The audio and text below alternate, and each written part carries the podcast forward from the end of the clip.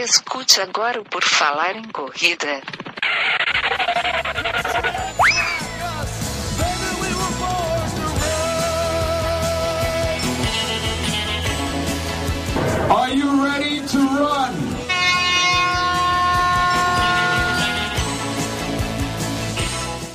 Estamos dando início a mais um podcast do Por Falar em Corrida. Essa é a nossa edição 234. Vamos falar sobre treinamento de base na corrida.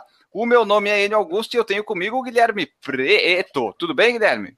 Tudo ótimo, Enio. Vamos aqui tentar aprender isso, né? Botar na consciência se é importante ou não, talvez, o treinamento de base. Não sei, vamos descobrir ao longo do podcast aí, cara.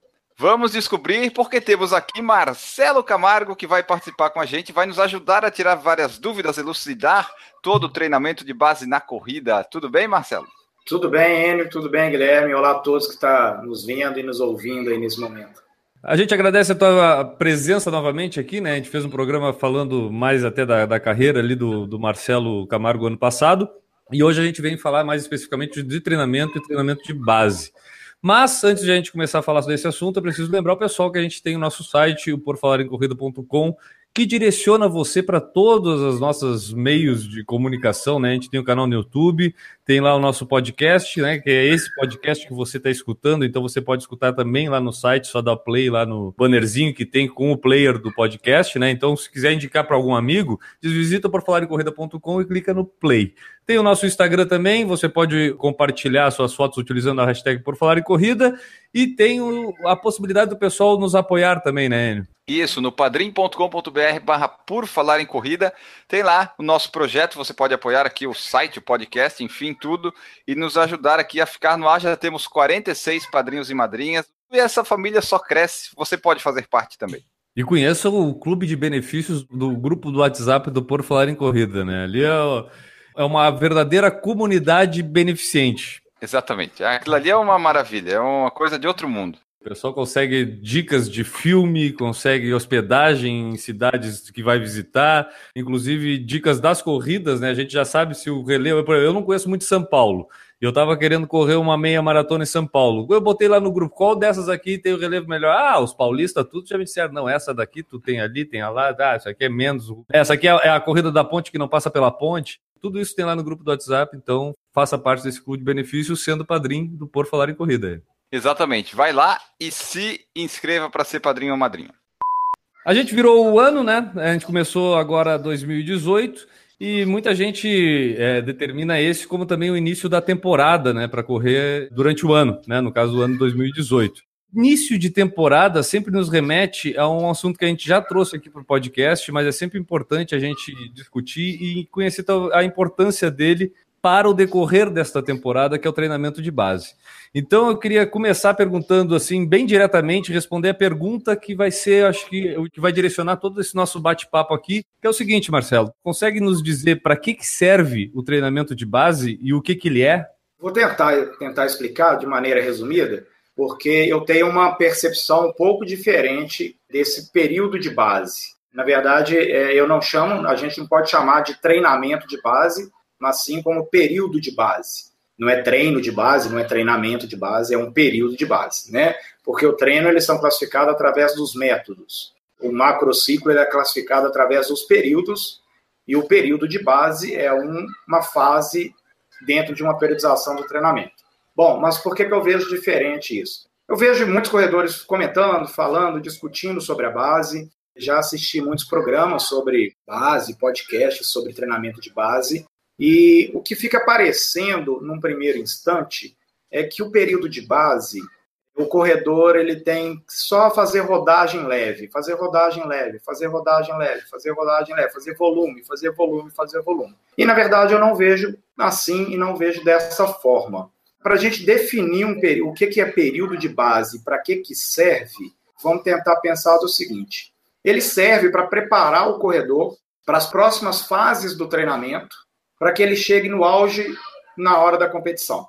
O período de base ele tem diferenças entre os períodos específicos de treinamento, o período competitivo e o período de transição. Então a gente tem que pensar o treinamento como um todo. E o todo, eu acho que até comentei no podcast anterior, que tem um professor que trabalha comigo aqui em Belo Horizonte no curso de treinamento e corrida que a gente ministra aqui já há alguns anos. Ele fala com um sotaque bem mineiro. Todo do treinamento é uma pergunta inicial que a gente faz aqui em Minas, que é assim, ó, oncotô e poncovô. Então é, é, assim, ó, como que eu estou hoje, o meu momento hoje e onde eu quero chegar. O chegar é a minha meta. E aí eu faço então um período de preparação para suportar as cargas de treinamento que eu vou ter no período específico. O que, que muda entre o período de base e o período específico? Algumas coisas são diferentes. Eu vou tentar citar algumas aqui. Por exemplo, o volume de treinamento é diferente no período de base e no período específico. E quando que é esse volume de treinamento no período de base? A literatura nos mostra o volume ele é crescente dentro de uma periodização, dentro de um macrociclo, onde que nós temos os microciclos, e microciclos pode ser dividido em semanas, o corredor, usualmente, ele usa as semanas como microciclo. Eu já comentei porque o final de semana é sempre reservado aos treinos longos.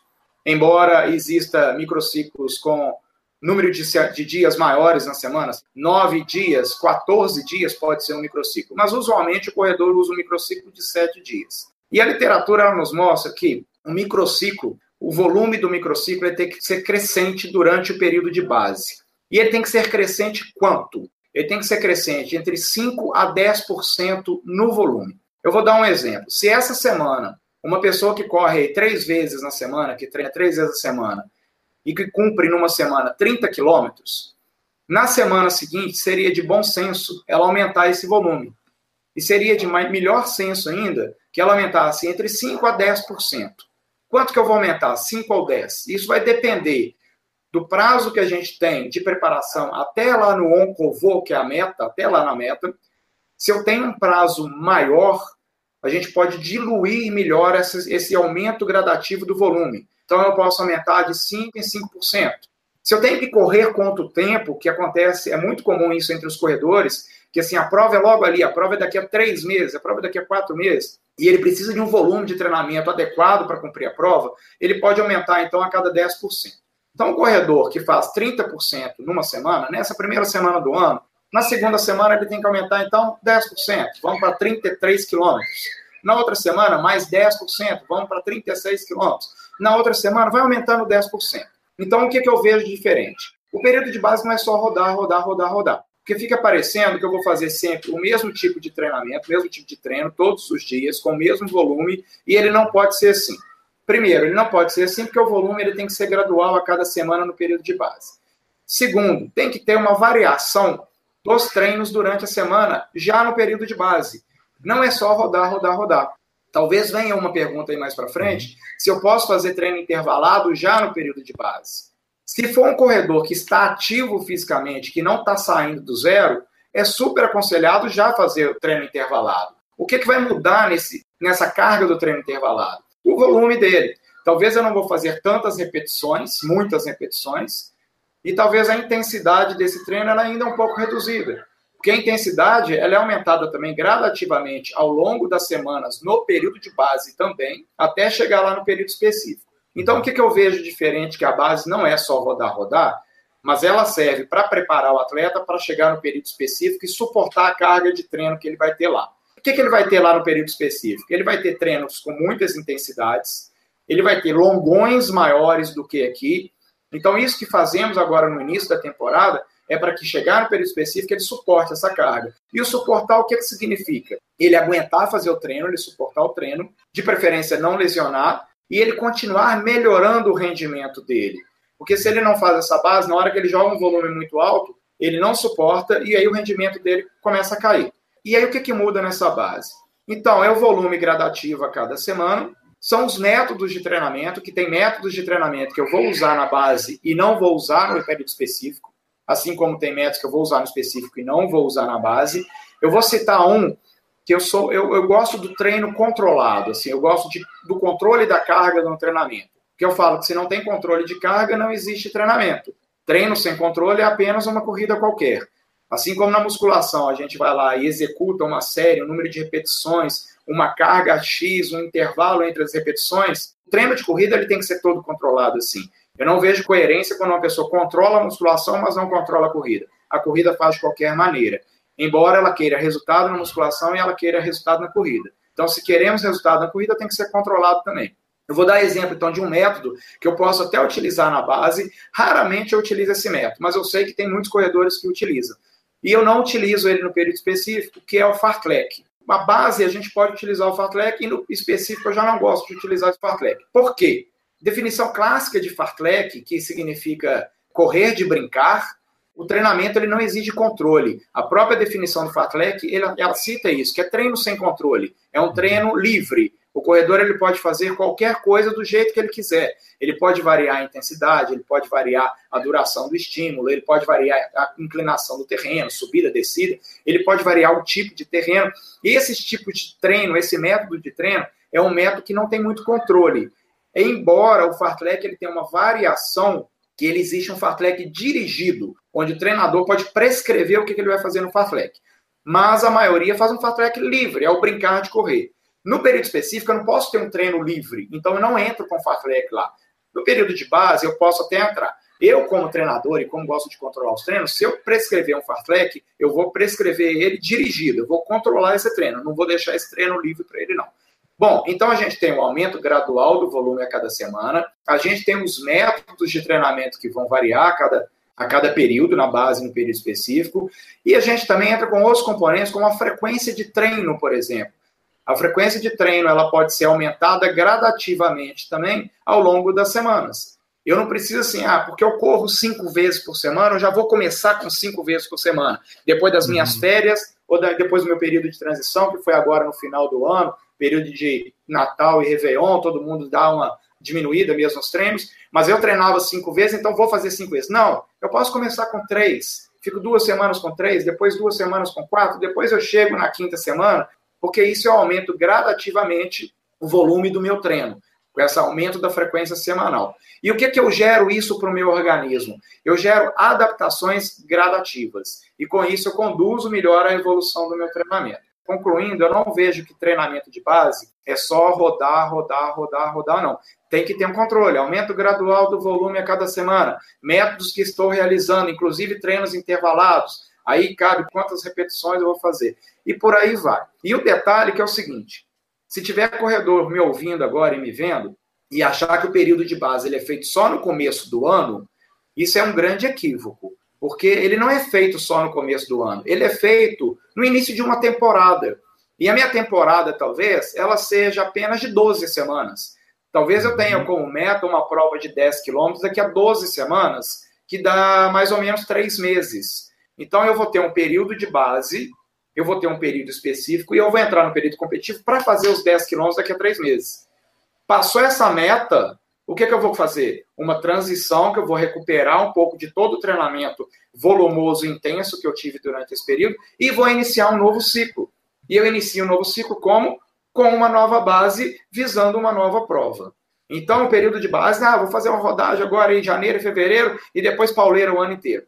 Não, se estiver pensando assim, está errado, principalmente porque o corredor ele faz várias provas ao longo do ano inteiro. No caso de um planejamento, quando eu faço meu planejamento, e essa época muita gente fez isso no final do ano passado, está fazendo agora, né? Como eu fiz essa semana meu a gente prevê o que, que vai querer fazer mais ou menos em algumas provas, né? Eu, por exemplo, determinei que a minha meta vai ser melhorar o meu RP na meia maratona, então eu já sei, ó, essa meia maratona ela é um pouquinho mais rápida, já comecei a pensar no percurso e tudo, e também na época para que eu consiga chegar lá numa condição legal. Adianta eu fazer esse período de base agora e treinar, por exemplo, aí vou ter a maratona no meio do ano. Eu vou criar um condicionamento para a maratona primeiro, e aí depois eu penso em melhorar o meu RP. Ou seja, eu estou falando num caso bem específico que é o meu, mas eu imagino que muita gente tenha esse casamento assim de metas é, no seu planejamento do ano. O período de base pode ser feito uma vez para três competições em seguida ou num período. Esse planejamento, acho que o treinador aí é que vai dar o caminho, né, Marcelo? Acho que é, o período de ou o período de base tem que ser feito a cada nova etapa não, minha primeira meia maratona que eu vou tentar o RP, eu faço um período de base. Aí para a próxima eu faço de novo um período de base. Ou pode ser feito para mais de uma prova é, alvo? O período de base ela pode servir sim para várias provas, mas isso vai depender de quando vai estar a meta final, a meta alvo principal. E aí o que, que eu posso fazer ao decorrer do ano com as outras provas? As outras provas, elas podem servir para a gente como controle do treinamento, para a gente avaliar se estou melhorando, e ajustes para a sequência do treinamento. Então, você quer melhorar o seu RP lá no meio do ano na maratona ou na meia maratona, e ao longo do ano, essas provas que você vai participar, ela vai servir como controle para ver se você está melhorando a sua velocidade, o seu pace, e aí ajustar a intensidade do treinamento para a sequência do treino, fazer uhum. outra prova, ajustar novamente para chegar lá na prova e fazer o pace que você deseja. Porque nada adianta uma prova, uma meia maratona lá no meio do ano. Por exemplo, a gente tem duas grandes meias maratonas no meio do ano, que é meia do Rio e meia de Porto Alegre. E tem meia de Floripa também. Não adianta eu agora, em janeiro, tentar já treinar no pace que eu pretendo fazer lá em junho. Isso não é legal. Talvez eu não consiga suportar a carga de treinamento durante muito tempo, e eu posso fazer isso de maneira gradativa e com boas adaptações para que eu evolua a intensidade do treinamento etapa por etapa até chegar na meia maratona no meio do ano e bater o meu RP. Então, o que o corredor tem que pensar? Que nem todas as provas que ele vai participar, talvez ele consiga bater o RP dele. Porque ele não está treinando para RP, ele está treinando para RP lá no final do ciclo, na minha maratona. Mas que ele participe da prova. Então, só para avaliar a, a, evolução do treinamento dele e informar isso para o treinador, para o treinador fazer ajuste na sequência do treino dele. Uma outra coisa, eu não falei na introdução, o período de base, ele depende do período total da preparação que eu tenho até a meta-alvo. Então, assim, não adianta eu fazer base só em janeiro, porque a minha prova é lá em junho. Eu fiz base só em janeiro, tá errado, porque é o seguinte, eu fiz um mês de base e aí eu vou fazer quatro meses de período específico. Isso tá, teoricamente, isso está equivocado também. Então, deixa eu já complementar com a dúvida que me surgiu agora. Quais são os tempos máximos para cada etapa de um ciclo? E qual seria o tempo máximo para mim determinar como um ciclo? O período de base, ele compreende, ele tem uma definição bacana, que a literatura diz que ele tem que ser, no mínimo, o dobro das semanas que você vai realizar no período específico. Se eu tenho uma prova daqui a três meses e eu tenho 12 semanas para essa prova, eu vou considerar que uma semana é a semana de competição. Então, me sobram 11 semanas para treinar. Porque até no podcast anterior eu comentei que a gente não, não treina as vésperas de prova. O que tinha que ser treinado já foi treinado. As vésperas de prova, você faz treinos de manutenção, mas não treinos para melhorar, porque senão você tem um desgaste e aí vai a consequência vai ser ruim para a prova. Então, se eu tenho 12 semanas, tiro uma, que é a semana da competição, me restam 11 semanas. Aí, Enio, eu tenho que ter no mínimo o dobro de semanas na base em relação ao número de semanas do período específico. Se eu tenho 11 semanas para distribuir ao longo desse período de treinamento, eu vou fazer uma matemática que eu posso fazer o seguinte: oito semanas de período de base, três semanas de período específico. Porque aí eu tenho, no mínimo, o dobro de semanas que, que eu vou realizar no período específico. Ficou oito contra três. E se eu fizesse? Eu tenho 11 semanas. E se eu fizesse sete semanas de base contra quatro de período específico. Teoricamente, eu não poderia fazer isso, porque sete não é o dobro de quatro. O que é que eu posso arcar com essa consequência? Eu não consegui evoluir o volume necessário para que eu faça um RP na prova, porque me faltou uma semana de volume, porque no período específico, eu não comentei isso, mas no período específico, o volume ele é reduzido a cada semana. Se na base nós aumentamos o volume, ah, no período específico isso, a gente reduz. Por isso tem aquele gráfico que a gente costuma ver no período de treinamento, que vai subindo, depois decresce até a competição. Maravilha. E é um princípio do treinamento que a gente chama interdependência volume e intensidade, que a gente vai aumentando o volume e depois diminui o volume, porque a intensidade vai aumentar. Então, se eu diminuir o volume no período específico, é porque eu sei que a intensidade vai aumentar. E a intensidade ela vai aumentar principalmente por causa dos métodos de treino que eu vou usar lá no período específico. E é interessante a gente quebrar a cabeça com isso, porque o treinamento realmente ele é complexo. Se eu colocar no papel, é complexo treinar. Mas ele é complexo treinar porque eu sempre falo o seguinte: porque quando uma pessoa me contrata para treiná-lo para uma maratona, seja com o objetivo de completar a prova pela primeira vez uma distância ou baixar o tempo dela, eu tenho que traçar toda essa organização do treinamento para que eu consiga evoluir o meu atleta para que ele chegue lá e consiga o resultado. Se eu não faço dessa maneira, Guilherme, eu não sei o que, pode acontecer com o treinamento. Já sabendo disso, com esse controle, eu sei o que pode acontecer com o resultado dele. Eu já brinquei outras vezes aqui, eu falei que eu faço o controle todo do treinamento e que brinca, eu falo que eu sou um treinador matemático, que às vezes eu acerto exatamente o tempo que o atleta vai fazer na prova, mas é por causa do controle disso. Se ele espera fazer uma maratona em 3 horas e 30, então eu tenho que orientar o treinamento dele para que ele faça 3 horas e 30. Eu não posso simplesmente sair correndo por aí.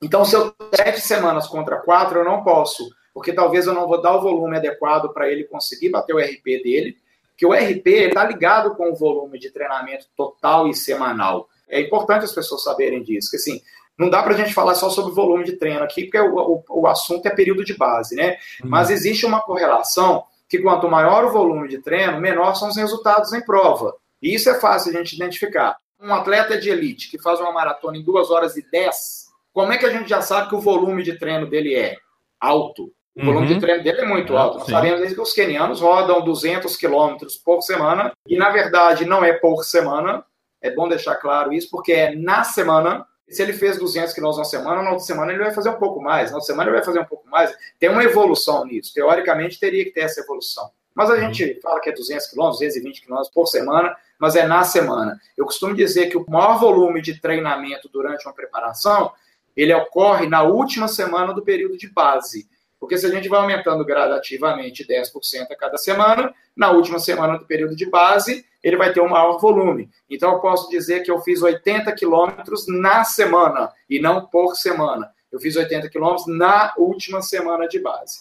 Então, se eu faço 7 contra 4 semanas, eu não tenho um volume adequado para o treinamento, e talvez o meu atleta não consiga suportar o treinamento pesado durante 4 semanas porque eu não fiz o dobro de semanas com ele. Então, essa matemática no treinamento, ela existe. É interessante que, se aplicada, ela funciona e as chances são maiores de resultados.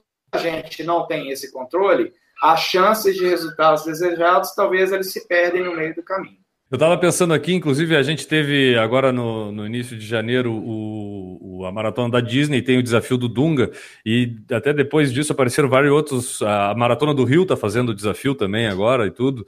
Como esses desafios envolvem mais dias, né, um desgaste maior, esse período de competição deve ser diferente do que essa uma semana que normalmente a gente tem quando é uma prova única. Isso acaba, pelo que tu acabou de nos explicar, como isso faz uma, uma, dependência de tempo entre os outros períodos, né? Por exemplo, então eu decidi participar de um desafio desses. O período de base acaba modificando justamente por causa desse período de competição lá no início. Existe isso, Marcelo?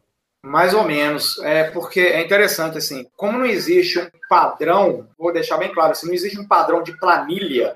O corredor quando ele pensa em planilha, assim, não existe um padrão, porque eu recebo quase que diariamente, mas semanalmente, novos corredores, cada um com um objetivo, com uma meta diferente, um que é uma meia, o outro que é uma maratona, o outro que é 10 quilômetros, uhum. e cada uma tem uma data final, alvo diferente. Tem um que vai fazer uma, meia, uma maratona agora em abril em Santiago. Aí eu tenho outro que vai fazer Rio em junho. Eu tenho outro que vai fazer Berlim em setembro. Então, se cada um desse corredor me procura hoje, o plano de treinamento de cada um vai ser diferente, o período de base para cada um vai ser diferente. Uhum. Então, fazer uma prova como desafio, o que eu vejo que muda é o seguinte: você falou uma coisa muito bacana e é verdade. Que esse período competitivo ele é diferente dos outros, porque como é, são provas desgastantes, eu já tenho que já começar a tirar o pé bem antes do que seria para um atleta que faça só uma maratona. Pensando que o cara vai fazer uma meia maratona e no dia seguinte uma maratona, eu tenho que descansá-lo com mais prazo para que ele chegue mais inteiro na prova. Mas eu utilizo uma outra estratégia, que é a especificidade do treinamento. No caso desses desafios, talvez o que eu vou falar aqui, muita gente já pensou, ou então muita gente também não pensou em como fazer, porque eu não posso deixar só pro dia do desafio fazer 21 quilômetros no sábado e no domingo 42 quilômetros e vamos ver o que, que dá. O que, que eu tenho feito com os atletas que eu treino para esses desafios? Ao longo da periodização, ao longo das semanas, eles têm realizado o que eu chamo de longuinho no sábado e longão no domingo. Isso eu estou trabalhando com a especificidade do treinamento. Ele vai fazer um longuinho e um longão. E aí eu começo a trabalhar numa proporção. Se na prova eu tenho 21 e na maratona eu tenho 42, o que, que eu posso fazer de treinamento? Ah, eu posso fazer 14 de longuinho no sábado, 21 de longão no domingo. E vou evoluindo isso gradativamente para que o atleta chegue um pouco mais adaptado. Porém, a gente tem um problema que nós sabemos que nossos atletas eles são não são profissionais, eles são, eles são nós somos amadores, né? Cada um tem sua profissão. Tem um que é médico, outro é advogado, outro é engenheiro, outro é empresário. Cada um tem seus trabalhos do dia a dia e não vive só da corrida. Então, se eu fizer isso que eu estou falando de longuinho em longão todo final de semana, ao longo de toda a periodização, eu sei que eu vou gerar um desgaste muito grande com o meu atleta. Eu uso de estratégias que eu posso fazer semana sim, isso, semana não.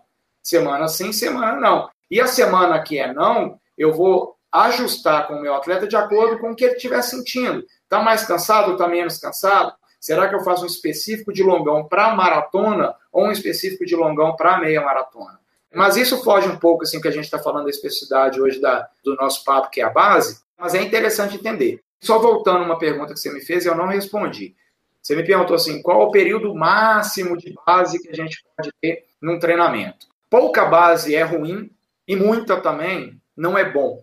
E eu vou explicar por que muita não é bom. E quando eu falo muita, o que, que, é? Assim, são porque muitas semanas. Dá depressão na pessoa, a pessoa fica deprimida fazendo muita base. É, é exatamente. Ela desiste de correr. É, exatamente. É, o treinamento começa a ficar monótono, porque raramente eu vou ter ajuste das intensidades do treino, da velocidade. Eu vou sempre repetir os mesmos métodos. E se eu fizer uma base muito longa, como eu falei que o volume aumenta 10% a cada semana, dependendo de quantas semanas ele vai fazer, ele vai chegar em 200 quilômetros. O que é. não é verdade, ele não pode é. fazer isso, né? Não é verdade.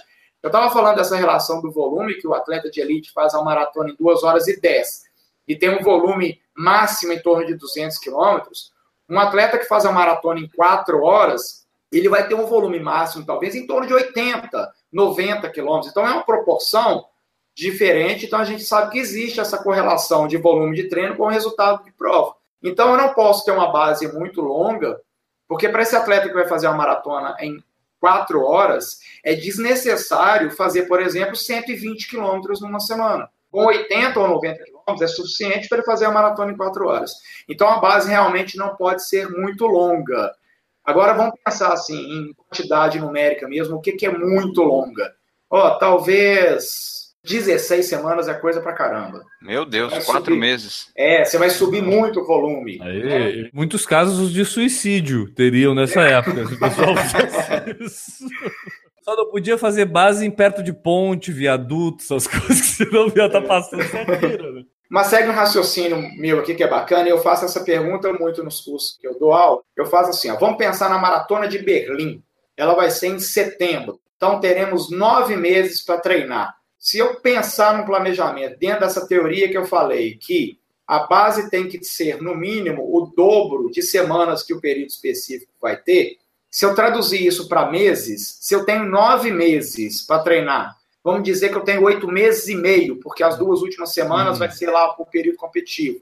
Então me sobram oito meses e meio. Se eu fizer o dobro de meses em relação ao período específico, eu vou ter 5 contra 3. Eu vou ter 5 meses de base contra 3 de período específico. Dá mais do que 16 semanas. Tem, é, aí tem um erro aí. Dá mais do que 16 semanas, então o volume dele vai ficar muito, muito, muito alto, e isso é desnecessário. E três meses de específico, o atleta não vai aguentar. Ele não suporta a carga de treino. E aí ele vai começar a falhar treino, ele vai começar a perder rendimento, e aí chega um momento da maratona, falhou.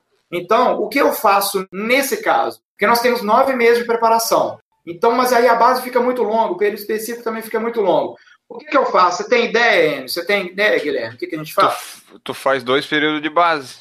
Uhum. Eu faço dois macrociclos. Então, eu faço até uma prova alvo em algum determinado período do treinamento e depois eu continuo seguindo o treinamento.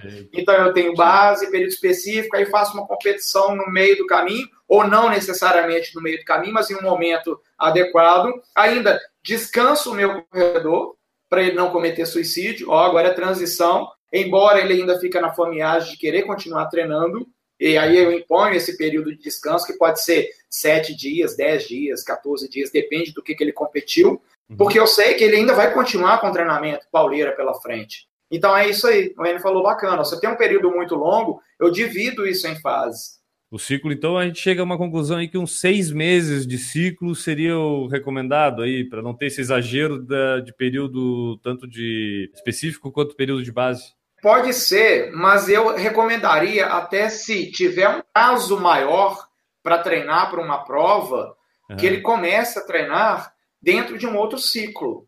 E esse primeiro ciclo, ele vai ser fundamental para a evolução dele para o próximo ciclo. E eu estou falando isso, sabe por quê? Eu tenho recebido muitos e-mails e é comum agora no início do ano, todo mundo ou querer ter um treinador, ou querer ter um novo treinador, ou ter uma meta muito importante e aí procurar no começo do ano. Todo mundo faz isso no começo do ano.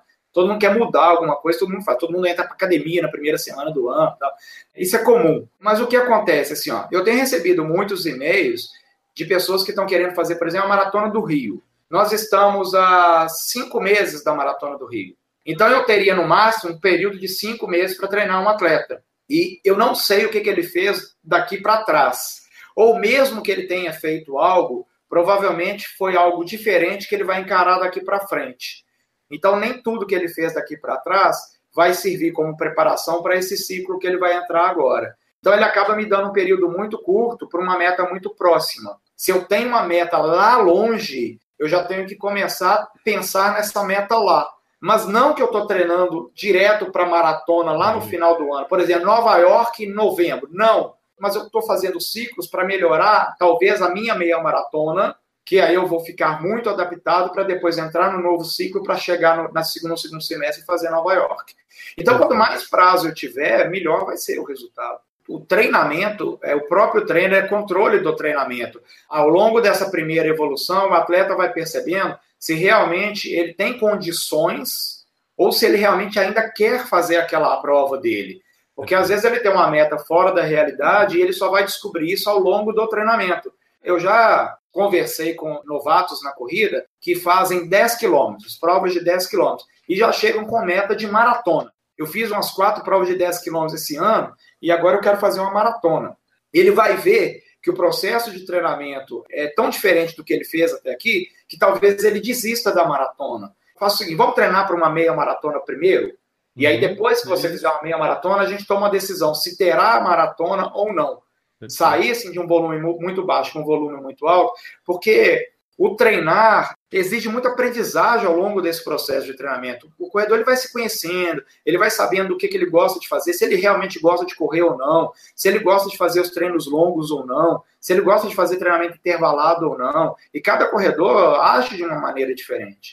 A gente vê muita gente, como é que eu vou dizer? É muita constância, né? A pessoa ficou viciada na corrida, muitas vezes a corrida até ajudou a salvar a vida da pessoa, ou estava na obesidade, ou estava na depressão, ou estava mal, e o cara toma a corrida como a salvação da vida dele, muitas vezes é, só que ele não, não consegue mais viver sem aquilo, é o vício total. O cara corre todos os dias. Quando vai ver, chegou final da semana, 120, 130 quilômetros somado, e o cara não consegue parar de fazer isso ao longo das 52 semanas de todos os anos. Esse cara está se prejudicando por não ter essa oscilação de volume durante todo esse período que ele tem? Ou esse cara ele já está num nível que, cara, vai fazendo isso que tá bom para ti? Ô, Guilherme, isso não é treinamento.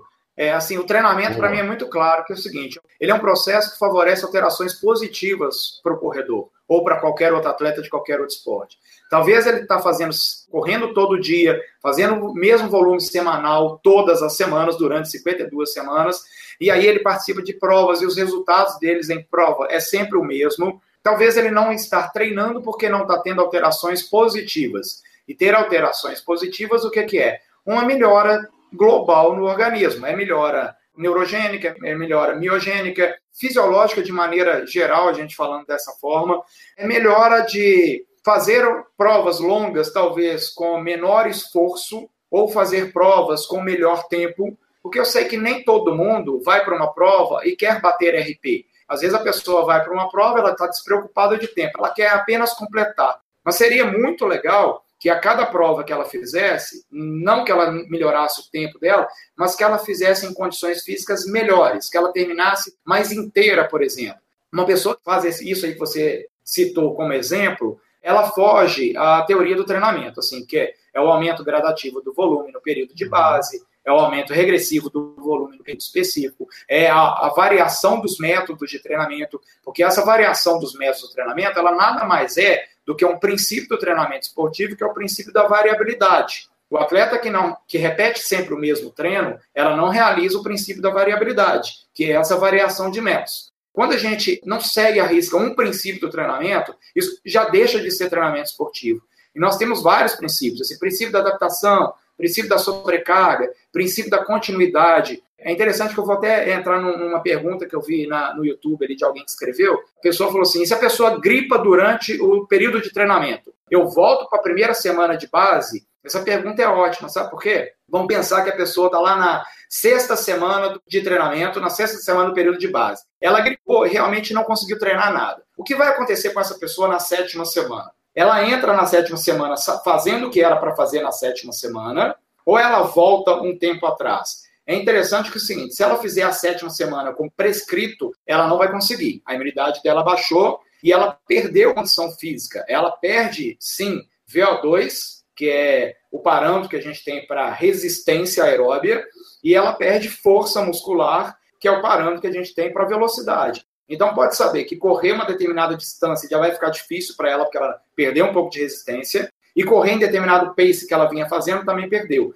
Então, um processo interessante de fazer é o seguinte: na sexta semana gripou, na sétima faço a sétima semana ou faço a sexta? Nenhum dos dois. Você pode voltar para a quinta ou para a quarta semana. Talvez você vai, não vai chegar no volume necessário para realizar a prova no tempo que você espera. Então, entro mais uma vez a fala que o Guilherme disse aí, que é interessante, assim, ó, quanto mais tempo você tiver de preparação para uma prova, melhor é, porque se você tiver imprevistos ao longo da preparação, ainda dá tempo de corrigir.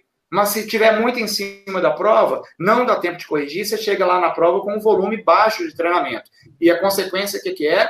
Um resultado mais alto na prova, aí você não consegue bater seu RP. É todo um processo, né? Todo um. Perfeito, perfeito. Não é à toa, né, Marcelo? Se fosse assim fácil, né? Que nem diz o outro. É, não. fácil, qualquer um faria. Mas agora eu vou te contar uma coisa. A é. Renata, que fez essa pergunta da gripe, que tu disse que foi uma ótima pergunta e realmente foi, ela foi a quem escutou duas vezes o outro podcast. Ela falou isso lá. Ah, Agora, sendo dito que a pergunta dela foi ótima, ela vai escutar no mínimo umas oito esse aqui. Bacana, Renata, pode escutar. É, Enio, acho que é isso. Vai, vai. É. Pessoal, além da Renata, acho que todo mundo vai escutar várias vezes. O pessoal vai gostar. Vamos lá aqui para as perguntas, então. O Vilmar Kli perguntou assim, Marcelo: como é que fica esse acréscimo de volume para quem já passou dos 50? 10% a mais a cada semana pode ser muito ou não? Quanto mais velha a pessoa fica, isso influencia no aumento do volume ou depende da pessoa? É, eu, eu vou usar aquela minha resposta tradicional que é depende, né? Porque é, a idade, o fator idade apenas, ela não é referência para o volume de treino. Porque tem muita gente com mais de 50 anos que corre muito mais do que meninos de 20, 25 anos. Pô, porque depende. Então, o que, que vai acontecer? Eu correlaciono muito o volume de treino com a meta que ele tem numa determinada prova. E essa meta que ele tem em determinada prova é o seguinte: primeiro eu tenho que saber qual prova que ele vai fazer. É, uma, é 10, são 10 quilômetros, 21 ou 42 quilômetros. E aí, traçada essa meta, o próximo alvo é em qual tempo eu quero realizar essa prova. O Vilmar é o seguinte: ó, em qual tempo ele deseja fazer talvez uma meia maratona. Se ele me falar que ele quer fazer uma meia maratona abaixo de uma hora e meia, eu vou ter que falar, justificar para ele que ele tem que fazer um volume X de treino. E aí ele tem que cumprir esse volume semanal para que consiga, correlacionando com todo o ciclo, com todos os métodos, com todos os controles, ir para meia maratona e fazer abaixo de uma hora e trinta. O que ele não vai fazer, o volume de treino que eu estou prescrevendo para ele, então o que eu vou dizer para ele é que ele também não vai conseguir fazer a meia maratona abaixo de uma hora e meia. Então, o volume de treino, o aumento do volume de treino, ele não depende em função da idade de um corredor. Ele depende em função do objetivo do corredor qual a distância e qual o tempo que ele quer fazer nessa distância. Isso então não depende da idade. A Renata perguntou também o seguinte: você falou que a gente não treina no pace da prova que vai acontecer lá em junho. Qual a diferença de pace? Depois que a gente faz um pace lento, a gente consegue pegar velocidade? Como é, prova é prova, né? Prova é igual na prova de, de universidade, faculdade. Aí você vai fazer o seu melhor. Por isso que chama prova, né? Realmente, na prova, a gente faz um pace que geralmente a gente não faz no treino. Eu, pelo menos, é para quem está me vendo a primeira vez aí, ouve lá o outro podcast que realmente o, o Guilherme falou que a gente contaram a história da minha vida, né? Fizeram. Arquivo confidencial! Para quem está me vendo a primeira vez, assim, ó, é, eu corro há mais de 30 anos. E eu nunca fiz nesses 30 anos um pace treinando igual o pace de uma prova. Eu nunca fiz isso. Se eu consigo fazer isso, assim, se na prova eu faço o mesmo tempo que eu fiz em treino, tem algo errado. Ou eu estou treinando exageradamente forte e estou competindo fraco, porque eu estou fazendo o mesmo pace que eu faço no treino. Então, o que, que a gente faz ao longo do treinamento? para que o corredor evolua o pace e faça o seu melhor tempo na prova? Primeiro, as provas controle servem como ajustes da evolução e ajustes na intensidade do treino para a sequência. E segundo, existem alguns métodos de treinamento que a gente vai correr abaixo do pace de prova, outros métodos que a gente vai correr acima do pace de prova. Quando eu falo acima, é mais rápido que o pace de prova. E tem outro método de treinamento que a gente pode correr no pace de prova. Mas isso é um método de treinamento. Eu uso o nome dele de treino de ritmo. Eu não gosto dos nomes americanizados, aí eu falo que é treino de ritmo porque ele realmente é o ritmo que você pretende fazer na prova. E aí entra um detalhe do planejamento. Quando que vai entrar o treino de ritmo? Só lá no período específico de treino. E por que só lá no período específico de treino? Porque o período específico são semanas que antecedem a competição. E como é que eu faço esse treino de ritmo? Geralmente, eu faço ele no pace da prova. A prescrição dele é no pace de prova. Só que aí vão pensar assim: ah, o cara vai fazer a prova de 10 quilômetros em 40 minutos. 4 minutos é o pace dele, 4 minutos por quilômetro é o pace dele. Então eu vou treinar 10 quilômetros a 4 minutos por quilômetro? Não. O treino de ritmo é um treino fracionado, assim como o treino intervalado. Então eu vou parcelar esse treino de 10 quilômetros. Eu posso, por exemplo, fazer 3 de 3 quilômetros, que vão me dar 9 quilômetros. Eu não preciso nem necessariamente fazer a distância da prova, mas eu vou fazer 3 de 3 quilômetros no pace que eu preciso fazer na prova. Tá, mas e o que, que isso vai me contribuir para alcançar, então, esse pace no dia da prova? Primeiro, por ser parcelado, por eu ter que interromper o meu estímulo, eu entro num processo fisiológico que me deixa mais adaptado para que no dia da prova, que a semana onde eu estou mais descansado, eu consiga correr a distância toda, os 10 quilômetros, naquele pace que eu treinei. Isso é super interessante. É complexo, é interessante e funciona muito bem. E é legal a gente falar isso, porque eu sei que tem corredores que nunca treinam no pace da prova. E é importante treinar no pace da prova, mas tem que saber como treinar no pace da prova. Eu vou dar um exemplo característico, é outro assunto, talvez um outro dia a gente fala sobre isso. Aquele corredor que treina orientado apenas por frequência cardíaca. E aí ele faz o treino dele por frequência cardíaca. E no dia da prova, que se dane a frequência cardíaca. Ele até desliga o reloginho dele, que ele não quer ver e nem ouvir. E aí ele faz algo na prova que ele não adaptou a fazer. Pois é. A gente não sabe o que pode acontecer, né? Ele pode quebrar na prova, ele pode machucar, ele pode ter queda de rendimento após essa prova e aí não conseguir continuar treinando e por aí vai. Uma coisa que me ocorreu também é o seguinte, né, Marcelo? Tem muita gente, eu estava voltando no, naquele fominha de corrida lá, né, mas é um cara que está treinando agora, não é aquele que faz só 120 por semana lá. Uhum. Mas o cara é, que gosta de correr prova todo fim de semana, então está sempre lá participando de prova todo fim de semana é bom para o lado de tu poder testar, fazer aqueles testes que a gente já de controle durante o treinamento para a gente estabelecer em que nível tu tá. Mas toda semana acaba quebrando essa possibilidade de tu fazer um treino mais orientado, posso dizer assim. Vou tentar citar dois exemplos aqui. Primeiro, competir toda semana, talvez você não consiga é, evoluir o volume semanal durante o período de base. Uhum. É, se você não evoluir o volume semanal, e eu já falei que existe uma correlação de volume de treino com resultado na prova, prova toda semana e o tempo dele não melhora. E outro exemplo é o seguinte: eu tenho um corredor no nosso grupo, o Lecão, que é de São Paulo, e ele diz o seguinte: participa de uma prova num domingo, no final de semana, ela perde duas semanas de treino. E é verdade, sabe por quê? Porque a semana que antecede uma prova você tem que descansar, você tem que se poupar para a prova. E a semana após a prova você tem que recuperar. Se você fica treinando e fazendo prova, treinando e fazendo prova todo final de semana, vai chegar um momento que o atleta não vai conseguir nem treinar e nem competir. O organismo não aguenta. Alguma consequência ele vai ter em razão de competição toda a prova. A não ser que ele faça essa prova apenas por lazer e realmente não está preocupado em fazer tempo, e aí ele fica participando de prova todo final de semana. Mas essa pessoa tem que jurar de pé junto que ela não está preocupada com o tempo. Porque o que eu mais vejo na linha de chegada é o corredor, inclusive esse que não está preocupado com o tempo, dar o um stopzinho no relógio dele, lá no GPS dele, conferir e ficar alegre ou ficar triste, dependendo do resultado. Se ele não cobra o tempo, porque ele está participando de prova só porque quer participar, não precisa nem marcar o tempo dele, não precisa dar stop e conferir. Porque se ele der stop e conferir, ele tem duas opções. Ou ele vai ficar triste ou ele vai ficar feliz. E aí ele está preocupado com o tempo, porque ele ficou triste ou ele ficou feliz. E quando ele chega no grupo de amigos dele, ele ainda comenta com os amigos sobre o tempo que fez ou indaga sobre o tempo que o colega fez, quer saber se foi melhor ou pior.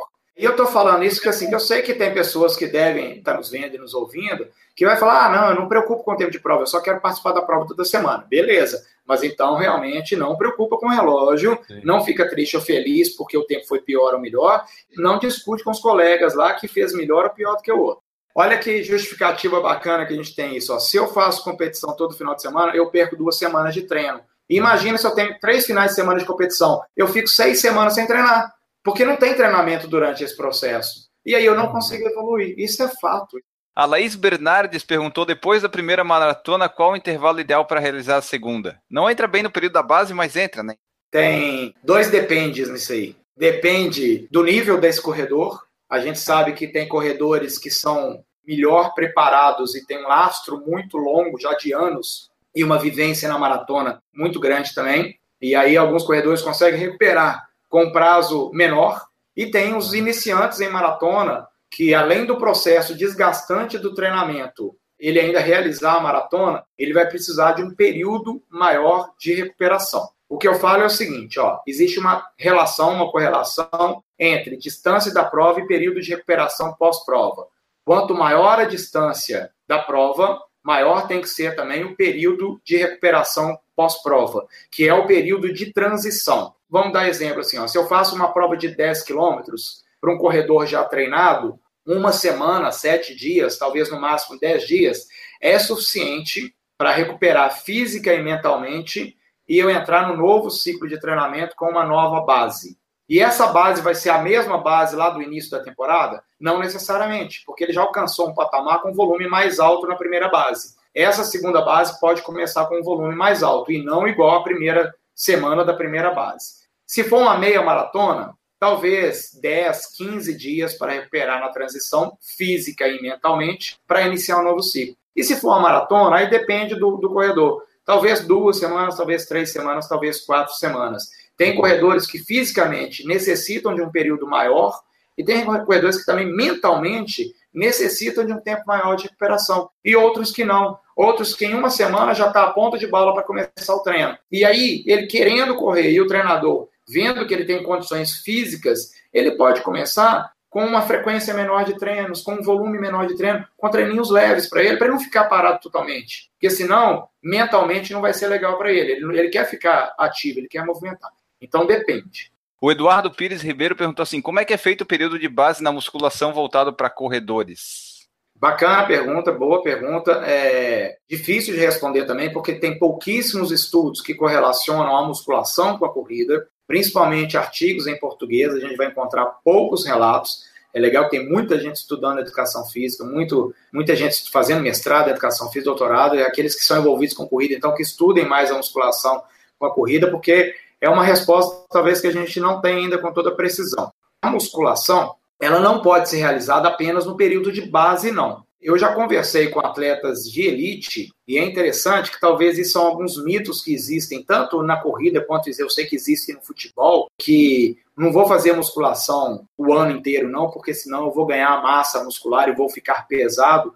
E isso não é verdade, porque a gente consegue fazer uma musculação não necessariamente para ganhar massa muscular, mas apenas para fortalecer, talvez até melhorar a força muscular e com isso melhorar a velocidade. E aí eu sei que o pessoal da elite, teve alguns corredores de elite que eu já conversei, eles faziam só musculação só no início da temporada, assim, só nos primeiros meses, não é? Mas e depois? Se você interrompe um método de treinamento, você perde o que você ganhou com aquilo. Isso é outro princípio do treinamento esportivo, que é o princípio da reversibilidade, o princípio da destreinabilidade. Então, se eu parei de fazer musculação, eu vou perder aquilo que eu ganhei com a musculação o estímulo foi, parou de ser dado, então o meu corpo vai regredir. E aí o que, que eu tenho que fazer? A musculação, teoricamente, ela deveria acompanhar o processo de treinamento da corrida. Então, assim, se eu estou no período de base, eu faço um período de preparação correlacionado com a musculação também. O que, que a gente quer na base? Melhorar a resistência muscular, geralmente. Então, eu posso fazer, talvez, um treinamento voltado para resistência. Talvez um treinamento voltado para força, já que eu vou adquirir velocidade. Mas, ao mesmo tempo, ao longo do período de base, que eu estou fazendo outras provas e controlando e ajustando, eu preciso também melhorar a minha força muscular. Então, eu posso fazer um treinamento de força na musculação. Por isso que eu falo que é complexo essa relação musculação e corrida, porque a gente tem poucos estudos que direcionam esse trabalho, mas eu também sou favorável e eu peço para que todos os atletas que treinam comigo façam musculação. A gente sabe que é o seguinte: em excesso, mal não vai fazer. A gente sabe que o atleta vai ficar mais fortalecido. Tem um ponto fundamental que ele vai ficar mais em equilíbrio. A gente sabe que os grupos musculares nossos, eles têm desequilíbrios. Uns são mais fortes do que os outros, outros são mais encurtados do que os outros, porque nós não treinamos especificamente esses grupos musculares. E no dia a dia, talvez a gente utiliza mais alguns grupos musculares do que outros.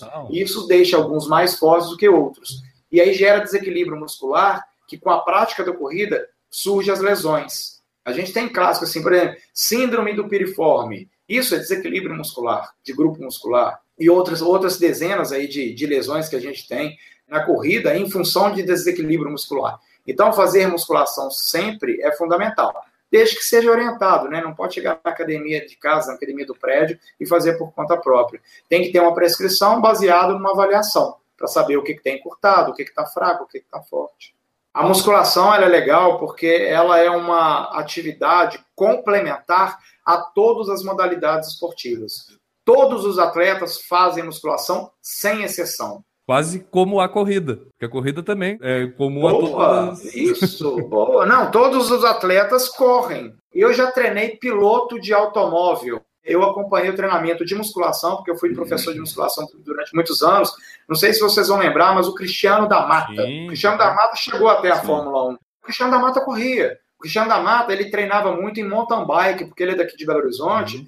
E aqui é ótimo para fazer mountain bike. Então, eles fazem sim atividades aeróbicas. Né? É legal isso que você falou, ô, ô, Guilherme, porque a corrida e a musculação ela é comum e quase que obrigatória como esporte complementar a todas as modalidades. Então, pessoal, essa foi a nossa conversa com Marcelo Camargo. Marcelo, a gente tem que te agradecer por participar e pedir aí para tu deixar os teus contatos nas redes sociais, na internet, para o pessoal que quiser te procurar, ser treinado por você, como é que faz? Maravilha, Enio. É, bom, redes sociais, estou em todas aí, é Facebook, Instagram.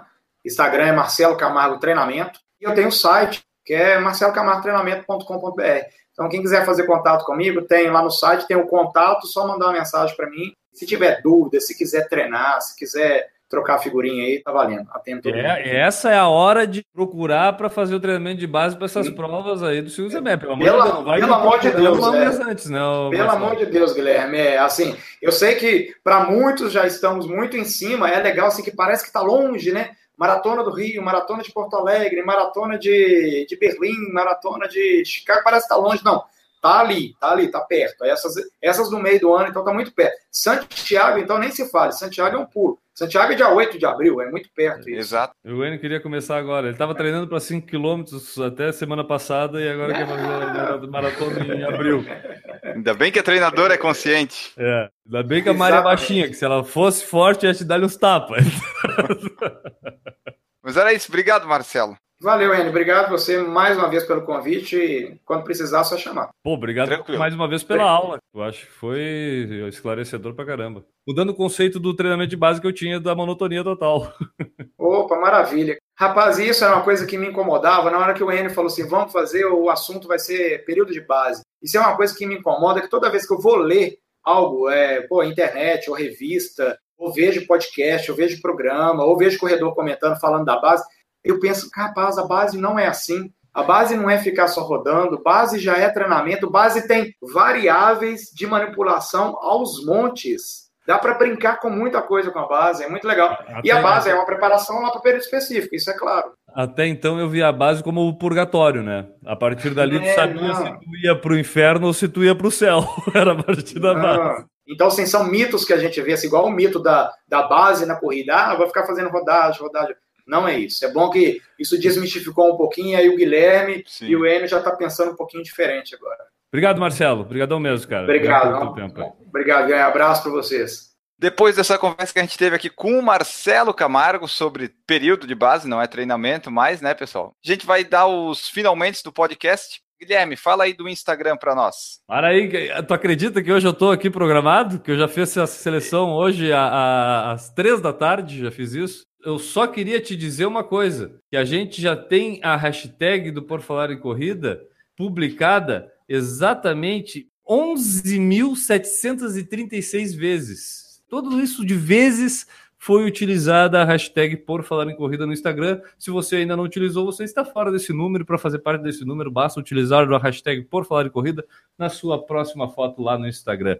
O arroba 4, o número 4, na maratona. O pessoal utilizou a hashtag do Por Falar em Corrida e lá no Instagram, então, arroba 4 na maratona, eles dizem eles para os 42K e elas para os 21K pela primeira vez.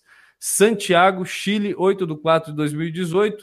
Ana Clara, Caio, Jaqueline e Jameson. Jameson, Jameson, eu não sei, eu não sei o que é. J-E-Y-M-I-S-O-N. É o filho de Jane, Jamie. filho de Jamie, o Jameson. O Jameson, então, botou aí junto aqui a hashtag do Por Falar Corrida. Eles vão encontrar o Enio lá em Santiago, aqui, Enio. Eles vão correr Santiago também. Então, tu vai encontrar o pessoal do arroba 4 na maratona. A última foto que eles postaram aqui foi escrita aqui pelo Jack e o Jameson. Delícia é sair para treinar com a cama nas costas e encontrar amigos que te motivam. Viu? Arroba Guilherme Lira 2. Sorte a sua ter nos achado. Hashtag SQN. Equipe que trabalha unida, treina unida. Então aí o pessoal do 4 na Maratona se preparando para correr lá no Chile. Um abraço, utilizar a hashtag do Por Falar em Corrida. Então vamos ler aqui da Renata agora, cara. Lê o perfil dela. A Renata, Aquele lá de cima, explica para o pessoal o que aconteceu com a entrega da camiseta do Por Falar em Corrida, camiseta oficial do Por Falar em Corrida, que inclusive você pode adquirir através do nosso site. Tem lá o link para a loja do Por Falar em Corrida, vai lá na loja integrada, que é porfalarincorrida.lojaintegrada.com.br e compra a nossa camiseta lá, que é a camiseta que a Renata recebeu através da mãe dela, mas conta como é que foi a entrega. hein? Então, a Renata comprou na loja, como o Guilherme falou, e usou o cupom Enio Entrega. Eu estava em São Paulo, levei a camiseta lá, só que a Renata está em San Diego. O que, que a gente fez? Levou em mãos para a mãe dela. Fomos lá na casa da mãe da Renata, entregamos a camiseta e agora a mãe da Renata vai em fevereiro para San Diego e vai entregar em mãos. Ela está levando uma camiseta do Por Falar em Corrida e uma do Pace Bosta para desfilar com a bostinha do Por Falar em Corrida lá em San Diego, em Poway, lá na Califórnia. Que maravilha! Ela adquiriu, inclusive, uma das últimas camisetas do Pace Bossa, se não a última. Né? Acho E em breve, última. em breve teremos mais. Em breve teremos mais, então o pessoal pode aguardar aí a camiseta do Pace Bosta. E ela tem lá no seu perfil do Instagram, Renata Brazilian, com Z, ela botou a foto do Enio entregando para a mamãe dela, que parece Mas ela. lê o Você pode- perfil dela. Tá, para aí um pouquinho, que eu vou ler o perfil dela. Não Ela é quer que leia o perfil, ela não quer que leia o post, ela quer que leia o perfil. Ela é exigente. Ah, o perfil dela diz: Our lives are a sum total of choices we have made, and we are the result of things we lived. I love rock and roll. Tá bom, Renata? Mas eu quero ler da foto, cara. Eu quero ler da Lê, foto. lê, lê, lê. Ela botou a foto lá. Hoje entrega. ah, o Enio botou a foto dela- dele entregando com ela. Ela pegou a foto, publicou no seu Instagram. E ela disse: PFC na minha casa. Minha mãe linda do coração. Meu grande amigo Enio Augusto, arroba EALG e arroba Por Falar em Corrida, meu podcast. Vamos correr muitos quilômetros juntos em 2018. Obrigada, Andressa FRS. A hashtag Por Falar em Corrida. Leia meu perfil ao vivo, por favor. Se você gosta de corrida, acompanhe no YouTube o Por Falar em Corrida. Ela faz até o nosso merchan aqui, a nossa melhor ouvinte, Renata Brasília. Então, o perfil dela fala lá que nossas vidas é uma total questão de escolhas que nós fazemos. E o resultado disso é o que a gente vive, né? O que vivemos. E ela diz que ama o rock and roll. Ela mora lá em Poway, na Califórnia, onde está legalizado agora. Pode portar uma quantidade lá limitada de, de marihuana e pode também possuir seis pezinhos de estimação na sua casa. É isso aí. Ela já comentou aqui no, Já, ela estava rindo lá no trabalho, ela não, não, pode. eu falei para ler o meu perfil, o perfil do Instagram, aquele que o Guilherme lê, cadeadinho, cadeadinho. Mas por que, que não me disse que era para ler assim antes? Isso, não posso rir no trabalho. Ela tá trabalhando com a tadinha, mas já tô rindo. Tudo de bom. Cara, ela tá rindo, ela fala com os outros. A Renata, É. ela faz pergunta ótima, ela escuta sete vezes o podcast. Tá na maconha? Deus o livre. Depois que legalizaram a coisa nos Estados Unidos, a Renata se perdeu. Mas vamos lá. Vamos. Diz que faz bem, que é anti-inflamatório. E depois É. da corrida faz bem que, que relaxa os músculos. Era isso que eu ia falar. Na Califórnia, agora os ultramaratonistas vão aumentar muito, porque não vão sentir mais dor. É, o pessoal do Trail Run também. É, vamos, vamos, criar lá. uma intriga, vamos começar a botar o rótulo no pessoal que faz trilha de maconheiro. Sabe, gringo, surfista. Ah, tudo que é surfista é maconheiro. É, tudo que faz trilha é maconheiro. Podemos criar algumas intrigas, talvez, né? Vamos pensar nisso, vamos pensar nisso. Oi, guris do Por Falar em Corrida, tudo bem? Eu sou a Gigi Calpi, sou treinadora de corrida, conheci o podcast de vocês faz pouco tempo e aí eu tô maratonando os episódios. Acabei de me tornar madrinha hoje e assim, vocês estão de parabéns pelo excelente trabalho, tá muito legal de ouvir os podcasts. Bom, eu tô gravando esse áudio para convidar vocês e todos os ouvintes do PFC a correr a Wine Run em Bento Gonçalves, na Serra Gaúcha. É uma prova sensacional. Eu levo os meus corredores todos os anos, é tipo o nosso encontro nacional. São 21 quilômetros em solo ou em duplas, que aí divide o percurso em 12 e 9 quilômetros. É feito pela zona rural de Bento, em, a maior parte em estrada de terra. E entre as videiras, os plátanos da região, assim, é, é, inacreditável a paisagem. A gente corre pelas montanhas, é bem uma paisagem assim bem europeia. Linda demais, assim. Não tem nada plano, é só sobe e desce mesmo e é bem desafiador. Na chegada rola a festa do espumante, que aí tem música por várias horas, o pessoal dança mesmo. Tem umas comidinhas, então tem polenta, massa, cookies, brownie, tem suco de uva. E aí tem espumante das vinícolas locais à vontade. São algumas vinícolas que servem, é super bem servido. Assim, é uma, é uma baita festa, incrível. O meu time espera o ano todo para se encontrar na Wine Run. Ela esse ano vai acontecer no dia 26 de maio. As inscrições já estão abertas e eu recomendo a todos que façam, porque vocês não vão esquecer nunca mais dessa prova. Quem tiver interesse, então, em fazer a inscrição da Wine Run comigo, pode entrar em contato através do e-mail giovanatreinadora.gmail.com ou através do Instagram, arroba gigicalp.treinoonline. Pode mandar um direct lá ou pode me mandar um e-mail que eu entro em contato e a gente faz a inscrição. Através da minha assessoria, com um valor um pouco mais baixo do que o site oficial, porque daí não tem a taxa de conveniência, né? E aí, tanto o valor da inscrição quanto da festa da espumante ficam com desconto. Um beijo, então, e parabéns pelo trabalho de vocês. Agora a gente vai embora, mas antes eu vou falar do padrim.com.br barra por falar em corrida. Você pode nos apoiar, ser nosso padrinho ou nossa madrinha. Já temos 46 padrinhos e madrinhas. Nosso grupo só cresce. Tem o grupo do WhatsApp que você pode fazer parte ou não. Você pode contribuir com 1, 5, 10, 15, 20 mil reais. Se você contribuir com mil ou dois mil, você manda na nossa vida. Fique à vontade. Verdade. É, Confirmo o que o Enio está dizendo, não é? Isso não é piada. Pessoal às vezes pode encarar com piada. Não é piada. Não, não é verdade.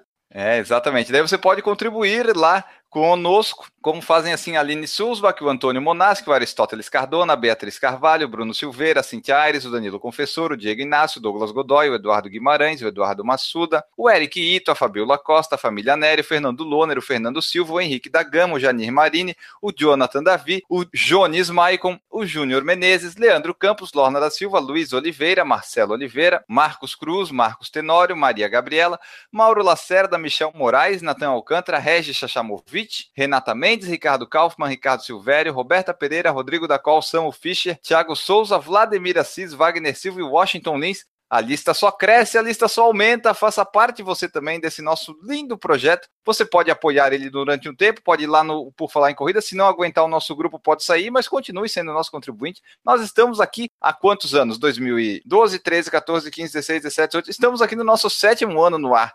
Que outro podcast de corrida você viu fazer isso? Nenhum, nenhum. Sete anos, eu tô ficando velho. Naquele tempo, né? Agora que os gente vai dizendo, lembra daquele tempo que nós fazia lá no podcast? Vai ser mais ou menos assim. Vai faltar memória agora já daqui a pouco. Ah, não, nós estamos ficando aí. Nós tentamos manter, a gente tenta se manter moderninho, né? A gente tenta então. se manter moderninho. A última modernidade que a gente adotou, o que, que é? Não dá e-mail professor. Parece que estão mandando isso, tá parece que é moda. É, a gente tá tentando. Cara, é, é, é vintage, isso é vintage, tá ligado? A gente tá no, nos vintage, estamos até usando o Twitter agora. É, pô, Twitter, o Twitter é aquela ferramenta do cara que gosta de ser o legal das redes sociais. O cara acaba descobrindo as coisas antes da tia. E aí ele fala pra tia, é pra causar assunto. É o cara que cria assunto na mesa de bar, é o cara que tem Twitter. Pode marcar. O cara que tá falando demais na mesa de bar é o cara que tem Twitter. Vamos embora então, já falamos do Padrim, já falamos do Instagram e agora então vamos embora de vez. Guilherme Preto deu seu tchau, sua mensagem final, estamos indo embora. Ele Augusto, depois de mais uma aula com Marcelo Camargo sobre hoje sobre o período de base, eu só tenho a dizer para vocês uma linda frase que é a seguinte: se você traçar metas absurdamente altas e falhar, seu fracasso será muito melhor que o sucesso de todos. James Cameron, cineasta. Ah, que maravilha. Eu vou embora aqui dizendo pro pessoal, mandem sugestões de quem vocês querem que a gente entreviste ou de sugestão de tema que a gente vai dar um jeito. Nós ficamos por aqui e voltamos na próxima semana. Tchau. Errou! Ou pode ser feito para mais de uma prova é, alvo, um período de base só? Acho que ele travou. Acho que travou. Quando eu faço a pergunta, sempre trava. Então tu não faz mais pergunta. Até, até eu dou uma travada aqui de vez em quando. Errou! Quero só mandar um abraço pro Vinícius, que tá lá em Sergipe, Guilherme. Ô Vinícius! Abração, Vinícius. Vinícius, o, Ma- o Marcelo, é filho do- de um padrinho nosso, amigo nosso de corrida lá de Recife, cara. É Esse Sim. cara que, Sergipe, que- Sergipe. De Sergipe, desculpa. Recife é o outro lá. Já muda. da- É que eu tô tão longe que pra mim é tudo a mesma coisa, fica tudo pertinho. Olha no mapa, é tudo muito perto, né? Mas ele é de Sergipe. Bacana. E, e o filho dele assiste com ele. Ele assiste, geralmente ele assiste na TV, uma TV bonita, 40 polegadas, LED, assim, cara. Ele fica lá, a cara minha e do N lá assistindo o programa. Mas, Vinícius, abração. Eu queria saber como é que tá o Mário, que ele tava brincando com o Mário outro dia aqui na frente da TV. É. É, ele tá aqui na TV, ó, tá aqui embaixo, aqui o Mário brincando, ali tá o Vinícius. Vinícius tá aqui, eu tô apontando pra ele agora. Pessoal do PFC, abraço. Errou! E o timing do Marcelo tá tão bom, ô, ô, Enio, que ele tá falando do treinamento para maratona em Nova York, que começam hoje. Publicação desse podcast começa o treinamento, a, o- o- a Verdade. inscrição, a inscrição para o sorteio da maratona de Nova York, dia 15 de janeiro, começa. Errou! Exato. Até ouvindo o rádio hoje, o pessoal falou: se você usar sextou na sexta-feira, o seu Instagram vai ser deletado. Período de suspensão de uma semana, né, deletado. Errou! A Carol Sobral perguntou: gostaria de participar da São Silvestre esse ano, como poderíamos preparar para que consiga estar apta para esta prova? Corre. Vamos começar Corre. a correr. Provavelmente, como é uma prova de 15 quilômetros, né, Enio, tipo, o treino- Não é uma maratona? a maratona de São Silvestre? É um revezamento, não é? O pessoal reveza o número e tal e leva as Ah. coisas, não é assim? Que é o mesmo número? Até? Não? Ai, Augusto, até me perdi na Vamos. piada aqui, vai lá. Seguimos aqui. Errou! Eu vou falar agora que eu não ia falar isso, mas eu vou falar porque isso tem que ser falado, né? Quando você compra uma coisa que tem frete grátis, por exemplo, tá lá na Americanas, não vem o dono da Americanas te entregar a coisa em frete grátis, né? Tipo, manda Não. pelo correio, né? Ele paga pra ti e vai lá entregar. Existe essa impessoalidade. Ou por falar em corrida, resolveu revolucionar. O frete grátis para nós é a gente entregar na sua mão, é ali, olhando olho no olho, dando um abraço, tirando uma foto. Isso é o frete grátis por falar em corrida. E para isso Exato. você usa o cupom N entrega e manda um WhatsApp pra gente que a gente faz o contato aí, mas tem que ser algum lugar que a gente esteja indo. Então se informe para onde a gente vai, que você vai ter esse frete grátis por falar em corrida, que é aquele frete grátis carinhoso, aquele frete grátis fraternal, assim, com muito amor e dedicação, agradecendo você a ajudar a gente. Então, exatamente. A gente está aí para entregar, fazer as pessoas felizes, né?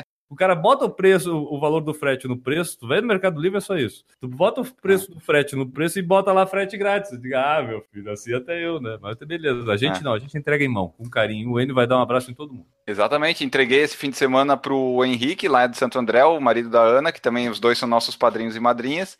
E a gente entrega em mãos aí, o pessoal já sai correndo, é uma maravilha. O máximo, máximo que o N vai pedir é um salgadinho, um docinho, um pedaço de bolo, uma coisa assim. O máximo. Pode ser. Cachorrão, né? Dependendo se você morar perto de Osasco, por exemplo. Osasco. um Cachorrão de Osasco. Ou dois. Dois, não sei. Depois as pombas É. comem embaixo. É, oh, o Deus Osasco é muito bom. Porque tu come, a, a rua não fica suja, porque a pomba passa depois e raspa tudo, tá? Vem mais cinco pombas no teu pé e come o que tá no chão. É limpíssima a rua. Esse é planejamento, o que, que acontece? O prefeito de Osasco pensou: tem muita pomba aqui, né? Elas estão sem fazer nada e sujando a praça. O que acontece? Aí tem os, os hot dogs do outro lado. Eles disse, não, vou botar uns hot dog aqui, vai acabar com o problema das pombas, resolve o problema da sujeira do hot dog. É, isso é planejamento. Você sonha Osasco. Maravilha, né? trabalho. Errou! É, lá em Califórnia, na Darth Califórnia. Vader aí, Darth- Darth Vader Modon. Aí. É homenagem, homenagem ao filme. Beleza, homenagem ao filme N. Augusto, homenagem à Renata, que é fã, inclusive, do, do Star Foi. Wars também. Errou! O Eduardo Ranada falou que estava ouvindo o Guilherme lá, que a gente falou da- das provas. ah, vai lembrando dos amigos, né? Os caras aqueles É. que, que só tem foto da. O Ranada só tem foto cruzando a chegada com a mão no pulso, assim. Ele não tem uma foto, vê todas as fotos dele de chegada com a mão no pulso. Pode ver. E até ele é tão viciado em corrida que ele correu dia 7 de janeiro, agora domingo, não tinha nem corrida nem em São Paulo no fim de semana, ele achou uma corrida aqui em Santa Catarina para participar. É, amigos, é, você acha que é, tá aí, Eduardo Ranado, nosso, E nosso só- exemplo. O pessoal que tá vendo ao vivo, depois vai no nosso Instagram, vai ter uma foto da planilha do Eduardo dos dados, a gente vai colocar lá e você dá a opinião o que, que falta para ele aprimorar pro ano que vem aquela planilha. Pura engenharia, running in January, aquilo ali.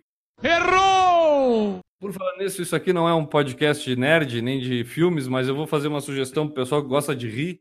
Disjointed, que é no Netflix, tem a série, que agora até tem a, vai lançar a segunda temporada, acho que dia 18 agora, acho que não me engano, que é o Desenrolados em português. É, sobre o tema aí, sobre esse tema aí. Disjointed, é uma comédia satiricon, assim, muito legal. Peraí, vem cá, gordo do gongo.